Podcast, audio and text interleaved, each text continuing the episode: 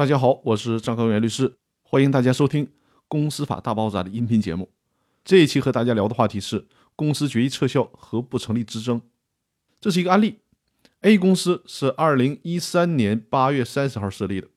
注册资本是一百万，隔壁老王出资三十四万，小明出资二十六万，李富贵出资二十五万，王大拿出资十五万，其中王大拿担任法定代表人，同时担任执行董事。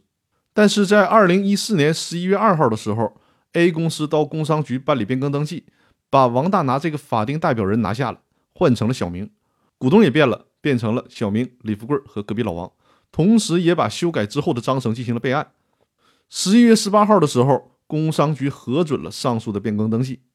时隔三个月之后，王大拿发现了这个问题，王大拿向法院提起了诉讼。诉讼的请求是：第一，撤销 A 公司二零一四年十一月十二日的股东会决议和公司章程修正案。第二，恢复王大拿的法定代表人身份以及执行董事的职务，并且判令 A 公司和其他三个股东隔壁老王、小明、李富贵协助办理工商变更登记。第三，恢复王大拿 A 公司的百分之二十六的股权。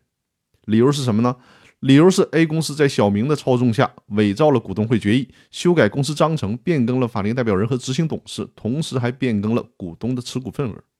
在这个案件的一审阶段，法院就明确的告诉王大拿。二零一四年十一月十二日的股东会决议是虚假的，劝王大拿变更诉讼请求，变更为确认股东会决议不成立。其实这是法院给王大拿指了一条明路，因为王大拿提起撤销股东会决议的时候，早就过了六十天，因为过了六十天，在法律规定上，法院就不能再支持撤销股东会决议的请求了。所以说，法院劝王大拿改变诉讼请求，就会使王大拿绕过了这六十天的限制。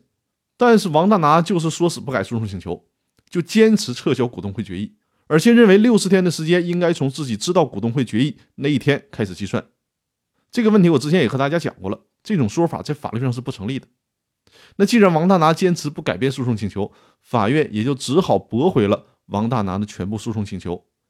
王大拿不服，提起上诉。二审法院经过查证，证明一审的时候，法院确实已经明确告诉王大拿应该改变诉讼请求，变为决议不成立的诉讼请求。但是王大拿在一审和二审均表示坚决不改，没办法啊，最终二审法院也驳回了王大拿的诉讼请求，维持了一审的判决。